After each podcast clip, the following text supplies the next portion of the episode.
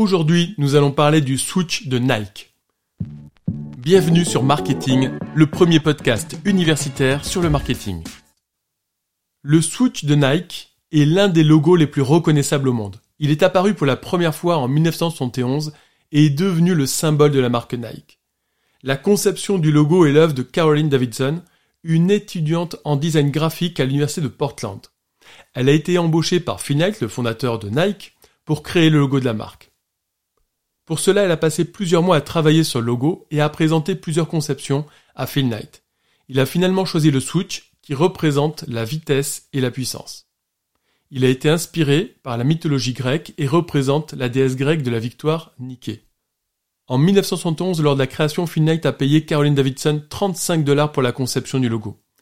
Phil Knight d'ailleurs était loin d'être enthousiaste quand Caroline Davidson lui a présenté différentes déclinaisons. il va même jusqu'à dire Je ne l'aime pas, mais je finirai par l'aimer.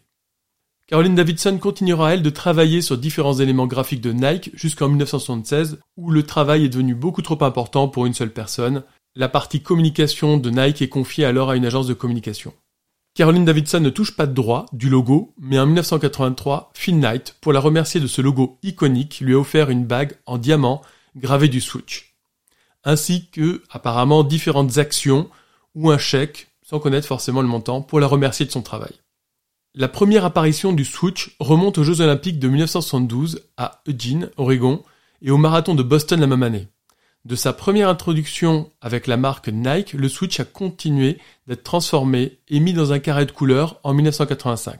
Son expansion est rapide dans la décennie qui suit et lors du tournoi de Wimbledon en 1992 pour lequel il est utilisé seul pour la première fois, Nike a alors réalisé que le Switch seul suffisait pour que sa marque soit reconnue. Une publicité avec Donny Soper, sans mention de la marque, est alors utilisée l'année suivante.